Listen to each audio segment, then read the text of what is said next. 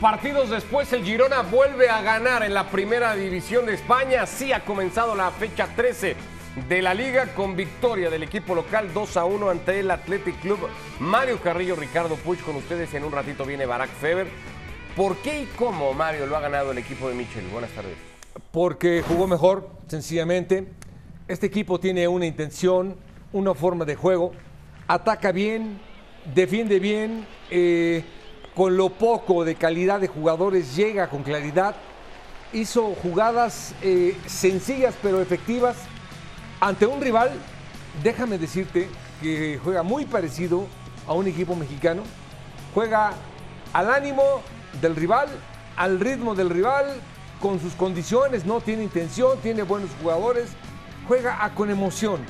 Ese es el Bilbao, bastante mal, nunca una intención y tiene jugadores bien interesantes. Miguel Gutiérrez había tenido la primera, después Tony Villa un intento. Esta era la tercera gran reacción abajo de Unai Simón para meterle la mano a una pelota que pasaba entre la barrera. En el segundo tiempo llegaba el primero de David López que va al primer palo, que gana muy bien de cabeza, gira Mario y batía así a Simón para el primero. Sí, hace un movimiento de atrás para adelante al primer palo y le gana Iñaki Williams, que no tiene ninguna intención. Y este es un pelotazo a la espalda a este chico... Eh, ¿Es un despeje o es un pase? Es un pase a la espalda, sí, despejó, pero buscando las espaldas de este chico Iván Martín, que le ganó sencillo a Valenciaga. Y después viene este gol eh, muy bien logrado al estilo del Bilbao, desborde de un Williams, alguien la desvía y llega a este chico Guruceta que, que hace un buen gol, pero eh, sin ninguna intención de más. Bueno, números del partido que reflejan claramente, creería, la, superioridad del conjunto del Girona, la intención que tuvo de partido igualmente el equipo de casa que llega a 13 puntos, se queda en 21 el Athletic Club, eh, ve cómo se frena esa posibilidad de alcanzar puestos de Champions en, casa de que, en caso de que hubiera ganado. Eh, se queda otra vez sin ganar. Otra mala imagen del equipo de Ernesto Valverde. Eh, tú lo criticaste mucho cuando jugó en Camp Nou hace 15 días, perdió el partido sin mayor resistencia y hoy otra vez ha dado esa sensación que fuera de San Mamés, ah, este equipo no, ¿no? Sí, y aparte de eso, eh, reacciona muy bien, tiene buenos jugadores mal utilizados, no saben moverse, no saben en qué momento sentir, en qué momento llegar al área, no saben dar un pelotazo a la espalda, se les complica una pared, juegan a como les da la inspiración y eso es Valverde, eso es Valverde y lo hablamos antes. ¿No te gusta el actual técnico del Athletic? No, no, porque a mí se me hace un equipo con jugadores bien interesantes desde el arquero. Eh, el arquero es, un, de la selección nacional. Eh, Martínez es de selección nacional. Eh, Williams es de selección nacional. Sí, tiene jugadores bien interesantes. En fin. No, no me agrada. Pues ahí está la victoria del Girona encontrando premio y resultado, sobre todo a la propuesta al juego, ese que, y lo platicábamos temprano con Barak en el previo, parecía no siempre acompañar al equipo catalán, que tenía solamente 10 puntos de lo que se había jugado hasta ahora en la temporada. Bueno, sale un poquito, toma un poco de aire ahora en este arranque de jornada 13 de la liga con la victoria 2 a 1 sobre el Athletic Club. Una jornada hasta la 13 que está marcada y estará marcada por el anuncio que se daba ayer en redes sociales. Gerard Piqué confirmaba que mañana ante la Almería va a jugar su último partido en Camp Nou, probablemente incluso su último partido como futbolista profesional. Después del Barça dijo no vendría ningún otro club. Xavi Hernández en la previa del partido ha tenido que hablar evidentemente mucho de Piqué, de las posibilidades que tenga mañana de ver minutos y así se ha referido al eh, central catalán, el actual técnico del Barça. Al final es el que toma la decisión y totalmente respetable, totalmente eh, lícita, está claro que es su decisión, es su vida, es su carrera, lo ha hecho todo aquí, lo ha ganado todo, ha sido eh, de los mejores centrales de la historia y evidentemente cualquier decisión que tome es, es, respetada totalmente al 100%, ¿no? Me parece bien, me parece bien. Se ha ganado el derecho a, a elegir el cómo y el, y el cuándo, ¿no? El futbolista siempre siente, pues cuando no lo quieres mucho, ¿no? Cuando no lo pones, pues que, que, el culpable pues es el entrenador, ¿no? Y tienes que lidiar con eso. Al final es mi trabajo y forma parte de este oficio, ¿no? Por eso digo que a veces es desagradable, ¿no?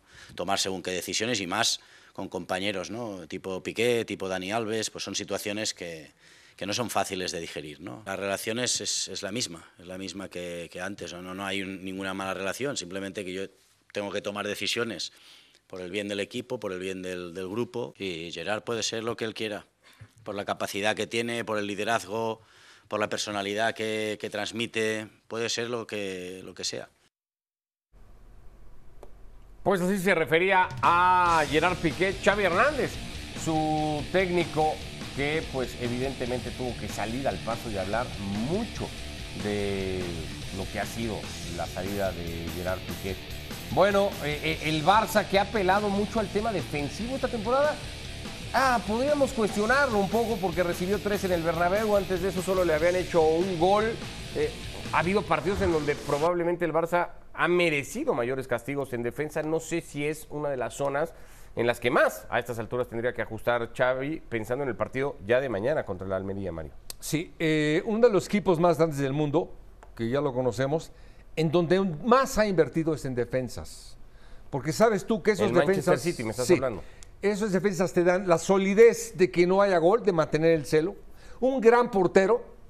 Y lo más importante, que son los generadores que te dan la pelota a los delanteros en la mano, para que ellos tengan la tranquilidad de generar jugadas ofensivas. Bueno, el Barcelona no tiene ni defensas, ni salidores, ni volantes defensivos.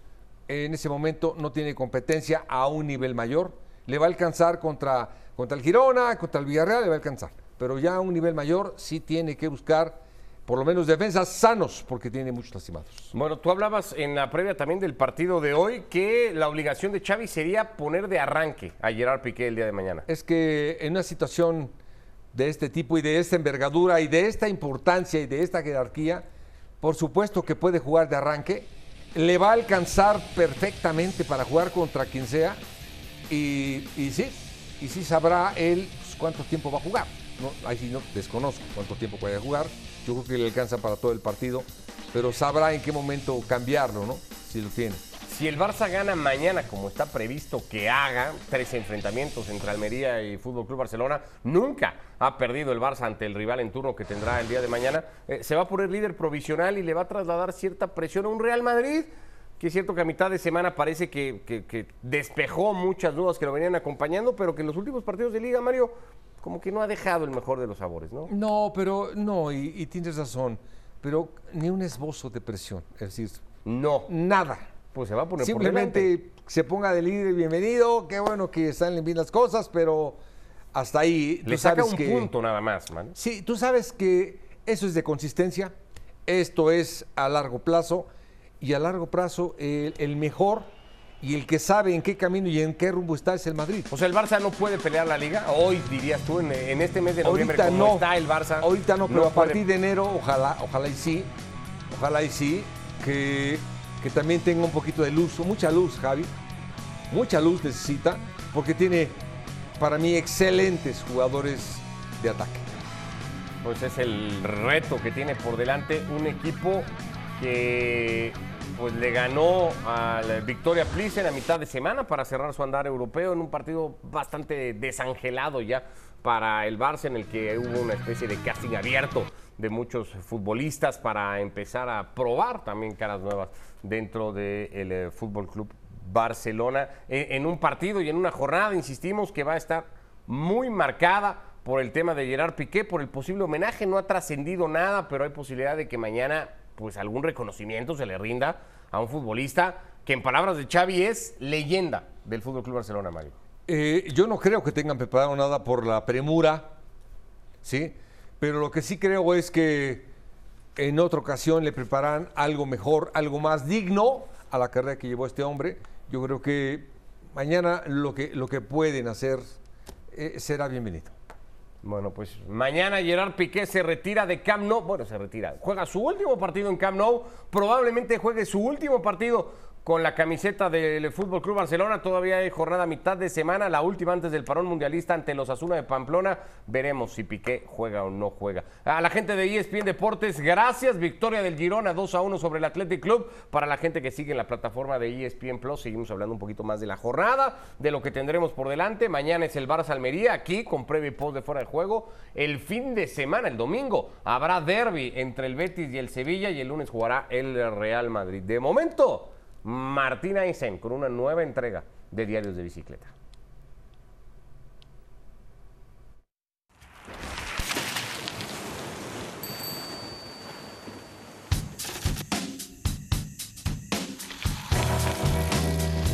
José Ortiz Bernal, histórico de la Almería, qué lugar más raro este por el cual estamos pedaleando. Un desierto en el medio de la geografía española el desierto más grande de Europa, por el cual Almería empezó a conocerse. En los años 70 hubo un boom que se llamaba el Spaghetti Western y se hicieron muchísimas películas. ¿Y ha quedado algo, José, de aquella industria de Hollywood que trabajó aquí durante décadas? Te voy a llevar a un sitio especial y te va a sorprender. Venga, vamos.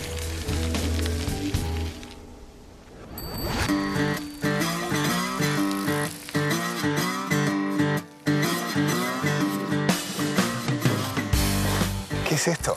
El mini Hollywood. Aquí era donde se grababan el poblado típico del oeste. ¿Qué actores pasaron por acá de Hollywood? Clint Eastwood, Bat Spencer, Terence Hill. Aquí se rodó Indiana Jones. Entramos en el poblado y aquí tenemos los bomberos, el salón, el hotel, el banco.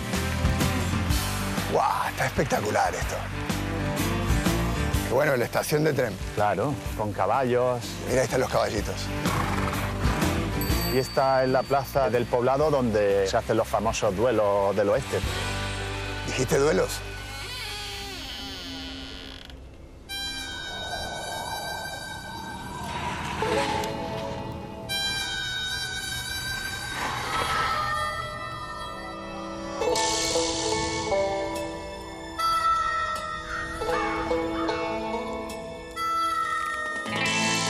Esto es un duelo, José, pero un duelo particular. Lo que quiero es que me respondas, tú que eres leyenda de la Unión Deportiva Almería, preguntas que tienen que ver con el club. Si aciertas tres, tú te vas al salón y yo me voy a la cárcel en la oficina del sheriff. Pero si tú fallas tres, el que se va al salón soy yo. De acuerdo. ¿Quién es el jugador con más partidos en el Almería en todas sus categorías? Esa creo que no es muy difícil. Soy yo. ¿Quién fue el primer entrenador que ascendió a la Unión Deportiva Almería? Unai Emery. Hasta antes del último ascenso. ¿Cuántas temporadas pasó el Almería sin estar en primera división? Estuvo cuatro temporadas, Siete. siete. Fallé.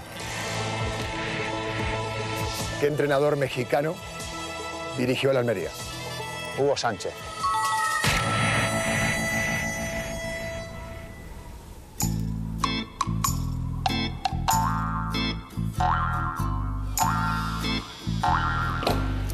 Un whisky doble.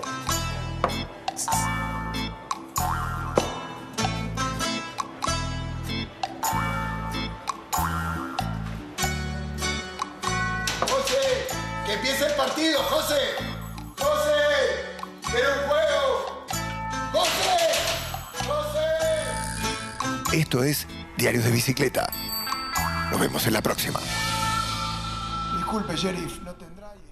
Hay pocos que se diviertan más que Martín haciendo su trabajo. La fecha 13 en pantalla completa después de la victoria hoy del Girona 2 a 1 ante el Athletic Club. Mañana Getafe ante el Cádiz, Valladolid, Elche, Celta con eh, nuevo técnico tras la eh, destitución del Chacho Coudet frente a los Asuna. Barça, Almería, la despedida de Piqué de Camp Nou el domingo en el Metropolitano. El Atlético en medio de todo lo que supuso la debacle europea frente al Español de Barcelona. El Real Madrid jugará el próximo lunes. Se une a esta edición de Fuera de Juego Barack Feber. Solo para concluir el partido, la victoria del Girona, eh, fiel a lo que ha sido su estilo y otra salida de estas que dejan muchas dudas del equipo de Ernesto Valverde fuera de San Mamés, eh, Barack.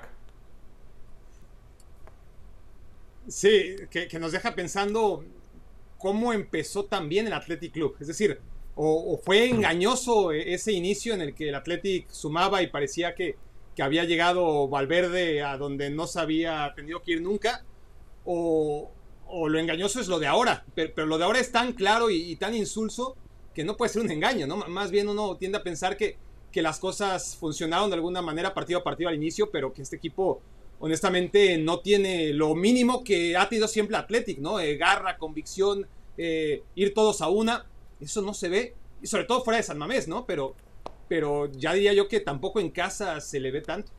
Eh, hablábamos también de lo que supondrá el partido de mañana entre el Barça y el Almería. Decía yo, si el Barça lo gana, va a dormir líder, será líder hasta el próximo lunes que le toque turno al Real Madrid. Supondría una presión para el equipo de Ancelotti. Mario, dice, eh, Mario dice que no demasiada a estas alturas, Barak.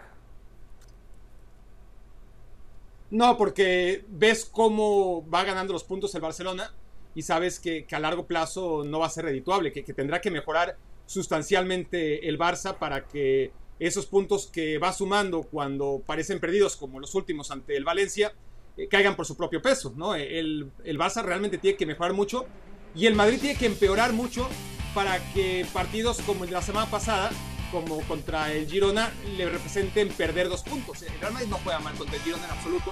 Eh, el Girona hace el partido de su vida, le sale todo bien, hay algunas decisiones polémicas, pero jugando como juega el Madrid y jugando como juega el Barcelona, aunque los puntos eh, estén muy parejos, pase lo que pase, respectivamente contra Granada y contra Rayo, a la larga eh, creo que cuando midieron fuerzas quedó muy claro que el Barça tiene mucho por hacer y, y la presión en la jornada 13-14 no existe, ¿no? Y sobre todo cuando tienes la seguridad de un Real Madrid en el camino largo, ¿no? la solvencia que le ha dado la historia reciente, ya no hablemos de toda la historia del Madrid, la historia reciente de esos jugadores, contra la historia reciente del Barcelona que, que, no nos invita para nada al optimismo. Eh, el Barça recupera alta médica para Christensen y para Eric García, podrían ser la pareja de centrales a reserva de la decisión de si se, eh, hay minutos o no para Piqué de arranque. Eh, volverá Lewandowski que rotó y que descansó a mitad de semana, 13 goles en 12 fechas del polaco. Tiene elementos el Barça para pensar que el de mañana debe ser un partido sin sobresaltos. Tiene elementos, tiene jugadores, tiene volantes, tiene extremos sus defensas titubeantes, tiene portero, eh, su técnico respira. Eh, yo creo que para mí, eh, Piqué, si, si es que no estaba, que estaba sano, tendría que verlo optimizado, jugar más. no sé qué tan mal lo ha de haber visto a Piqué para que él haya dicho adiós. Bueno, hablamos también de un par de partidos destacados para la jornada. Uno le llega al Atlético de Madrid en medio de mucha incertidumbre, de muchas presiones, ¿no? De, cuestionamientos al proyecto del Cholo Simeone, por lo que ha supuesto la eliminación europea de cualquier competición. Va a recibir el domingo temprano al conjunto del Español de Barcelona. Estamos viendo algunos de los momentos que a estas alturas, Barak, han marcado un poco ya mes de noviembre, apenas la temporada del Atlético, arrancando con la derrota en el derby, un derby que el Real Madrid encaminó y casi resolvió desde la primera parte. Sí, no, volvimos a, los tiempos en, los que la manta famosa decía se busca rival digno para el derby, ¿no? Porque más allá del resultado que, que aparenta un partido cerrado, el Madrid lo resuelve muy pronto, ¿no? Y, y bueno, han sido muchos traspiés y el último contra el Cádiz fue increíble, ¿no? Increíble por cómo se va dando el guion del partido. Eh, pierde 1-0 muy pronto el Atlético de Madrid, no tiene capacidad para realmente pensar en cualquier momento pueden empatar. Al contrario, cae el 2-0, parece que están muertos, entra Joao Félix, mete el 2-1, mete el 2-2. El Atlético de Madrid ni se da cuenta cómo ya tenía el partido medio resuelto. Y al minuto 97 con 45 segundos tienen el balón. Yo, me quedé traumado con eso, ¿eh? O sea, tienen 97 45 el balón parado en propia cancha, quedaban 15 segundos y, perdió el partido, ¿no? Lo, único que le quedaba al Atlético de Madrid, la, solvencia, la seguridad de, bueno, no nos van a hacer gol cuando tenemos el balón, cuando quedan 15 segundos y cuando está parado y en, nuestra mitad del campo, bueno, hasta en esas, este, un error de De Paul, contragolpe, Molina que no da una, Nahuel Molina realmente ha sido un fichaje muy malo por ahora y al final sí, este, el Atlético de Madrid toca un nuevo fondo porque siempre hay uno más bajo. Sí, que fue ser último de un grupo en Champions que tenía a Brujas, a Bayer Leverkusen y al conjunto del Porto desde 2013 que la Real Sociedad fue último de su grupo en la máxima competición europea. Un equipo español no terminaba tan eh, mal rankeado y eso ha dado pie, Mario, a que los cuestionamientos sobre la continuidad del proyecto del Cholo Simeone pues estén en boca de todos. Sí, están en boca de todos, todo el mundo tiene duda, el único que no tiene duda es él y, y Ricky Ortiz, por supuesto, ni él tampoco tiene duda. Eh, pero yo creo que él va a permanecer, por lo menos va a terminar el año. Se está jugando en, en los próximos partidos, bueno, próximos partidos hay dos antes del parón por Copa del Mundo, pero se está jugando el Cholo Simeone su continuidad los próximos meses en el Atlético de Madrid. Es que el contexto del Cholo es diferente al de cualquier técnico en este momento y casi en la historia. O sea, es para el Atlético de Madrid lo que Ferguson en el United. Lo que pasa es que Ferguson en el United eh, tuvo algunos resultados malos al principio y luego el peor United, en otro contexto diferente al del Atlético, claro, pero el peor United quedaba catastróficamente en tercer lugar, ¿no? Este, pero normalmente era campeón y, y cuando mal le iba a segundo lugar. Un poquito similar a lo que ocurre con el Atlético de Madrid, que por más mal que le va, al final la temporada no deja de estar entre los cuatro primeros y, meterse a la Champions. Un escenario en el que el Atlético de Madrid en esta temporada no acabe ni en el top 4, una vez que ya ni siquiera tiene la opción de, meterse hipotéticamente a la Champions vía Europa League, pues ahí sí sería el acabose. Pues yo me imagino que, que así como si Alex Ferguson a una edad muy distinta eh, y con el doble o más del doble de años en el Manchester United dijo basta y con 10, 20 veces más títulos también, este, yo me imagino que Simeone va a ser el que tendrá que darse cuenta un día de decir, bueno, ni siquiera clasificamos a la Champions League, no tengo nada que hacer aquí. Pero para ello, eh, no veo al Atlético de Madrid quedando fuera de la Champions League porque no veo por buen trabajo que haga el Betis, por lo bien que a veces parece que hace las cosas la, Real Sociedad y en cuanto este, se le lesiona a uno se cae. En fin, no veo en España la capacidad de los demás equipos como realmente hacer que el Atlético de Madrid quede fuera de ese top 4, que me parece que sería la única, o sea, ya, ya, ya lo único que podría sacudir a Cholo Simeone, me parece que es eso, quedar fuera del top 4. De lo contrario, el club, o sea, como decisión del club, yo creo que ni por esas, ¿eh? Este, el club está tan cómodo, tan contento con que Simeone se lleve todos los halagos y todas las críticas y que nadie apunte a la directiva, que, que yo creo que va a estar siempre en manos del Cholo irse o quedarse. ¿Tiene margen de mejora con lo que tiene hoy el Cholo Simeone y siendo el argentino el técnico que es, Mario? ¿Podemos ver otro Atlético de Madrid en lo que resta de temporada? Todavía Este- mucha temporada por delante. Yo creo que este equipo tiene todo para estar en los primeros lugares. Tiene un gran equipo, tiene un medio campo insuperable, ni hablar de un gran portero. Tiene jugadores, tiene Pero atacantes, es que está entre los primeros lugares, entonces es tercero de la liga. Por eso te digo, tiene Pero- para- me preguntaste si tiene para mejorar, Sí. pero un montón. Simplemente no le fue bien ni en Champions ni en Europa. Nada más. Pero puede pelear la liga bien, tranquilamente. pelear la liga, o sea, Bien. pelear, pelearle al Madrid y al Sí, Barça en la señor, liga, el bien. título. Sí, señor. Bueno, pues ah, habrá que ver si es capaz de hacerlo el Atlético de Madrid. ¿Y con qué futbolistas, Barak? Porque ya hablabas tú de la versión de Joe Félix en Cádiz del otro día. Esa que pues a lo mejor es la, la única exposición a estas alturas de temporada que el portugués ha hecho más o menos en esos niveles, ¿no? Seguimos esperando por Joe Félix, no sé qué Griezmann pueda esperar el Atlético, qué Cuña, qué De Paul, qué Morata, y así uno a uno en cada uno de sus futbolistas, que el propio Oblak. Sí, sí, sí. La, la- la defensa que ha sido la parte fuerte deja dudas eh, entre las lesiones y, y la falta de calidad entre Savic y, Jiménez y, bueno, Felipe y, Hermoso que, ya no cuentan, pero por algo Bitzel ha tenido que ser incrustado ahí eh, en tantas ocasiones como tercer central cuando nunca ha jugado de, central. Eh, Reinildo, un jugador de, de Mozambique, es el único que realmente está dando la cara porque ya hablé de Nahuel Molina, que ha sido uno de los peores fichajes por ahora. Eh, En Udinese parecía bastante mejor de, lo que está mostrando en este momento, pero sí, es decir, el- otra vez Llorente, que, que había sido uno de los futbolistas más importantes en los éxitos del Atlético de Madrid, muy inconsistente con las lesiones. Eh, Coque, me parece que ya, aunque no es un jugador viejo, pero, pero ya da la sensación de, de que ya estuvo, ¿no? La, la- mejor etapa de Coque y que ya no va a volver. Y sí, ciertamente, jugador a jugador, uno dice, bueno, este, Joe Félix, el futuro del equipo. Yo creo que Joe Félix eh, lo que quiere es irse ya del Atlético de Madrid. eh, lo ha dejado de manifiesto varias veces y es su cuarta temporada también. Es decir, cuánta paciencia puede haber a ver cuándo explota Joe Félix. Pues lleva ya cuatro temporadas en en el Atlético de Madrid, ¿no? Griezmann, otro futbolista que, que es de un talento enorme. Pues yo creo que ya lo mejor de Griezmann está escrito, ¿no? No creo que vamos a ver una imagen de Griezmann consistente como la de otros tiempos. Entonces es verdad que ha sido un equipo que ha costado mucho eh, armar y que el Cholo Simeone no ha mejorado, sino que honestamente en sus manos ha empeorado. Bueno, pues un rival del Atlético de Madrid, un rival que pelea por puestos de Champions, juega el domingo un partido eh, crucial, uno de los más pasionales que pueda tener la liga. Nos tendrá eh, aquí en Fuera de Juego con un previo y un post del derby de Sevilla. El Betis va a recibir al equipo de San Paoli. Viene después de confirmarse en un- una gran fase de grupos de la Europa League, ganándole al Helsinki el partido en casa, tres goles a uno. Un conjunto que ya la temporada pasada, Mario, pues ganó la Copa, llegó lejos en Europa, eh, peleó la Liga o peleó los puestos de Europa eh, también toda la temporada. Lleva rato el equipo de Pellegrini animando y mucho el campeonato. y jugando bien. Es un buen director técnico. eh, tiene su mejor hombre a Canales. Por supuesto Iglesias, por supuesto a Fekir. Tiene un medio campo inmejorable. Carvalho Guido Rodríguez, guardado para que no te pongas bien, triste. Guardado. Bien, Qué bueno, Guardado. que, qué bueno que lo logró. Guardado. eh, Guardado. Pero, pero para mí le falta mucho, mucho peso de ataque como para pelear los primeros lugares. O sea, un- un- una figura goleadora más importante. Más goleadores, más goleadores. eh, no es suficiente con Canales, por supuesto con Iglesias no es suficiente. Necesita más, mucho más peso. Lo demás lo tiene.